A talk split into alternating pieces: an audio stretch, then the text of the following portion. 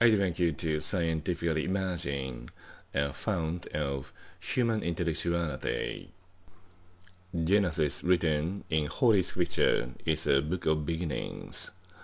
It describes God's creation of the world and the human beings He placed on the earth to care for. It.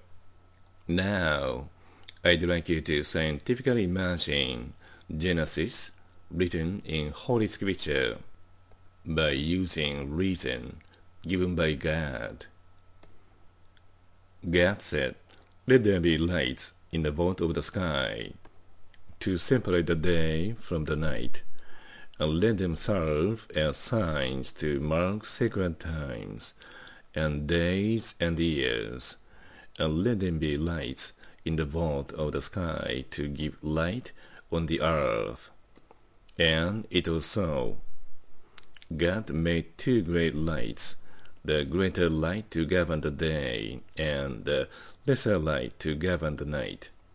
He also made the stars.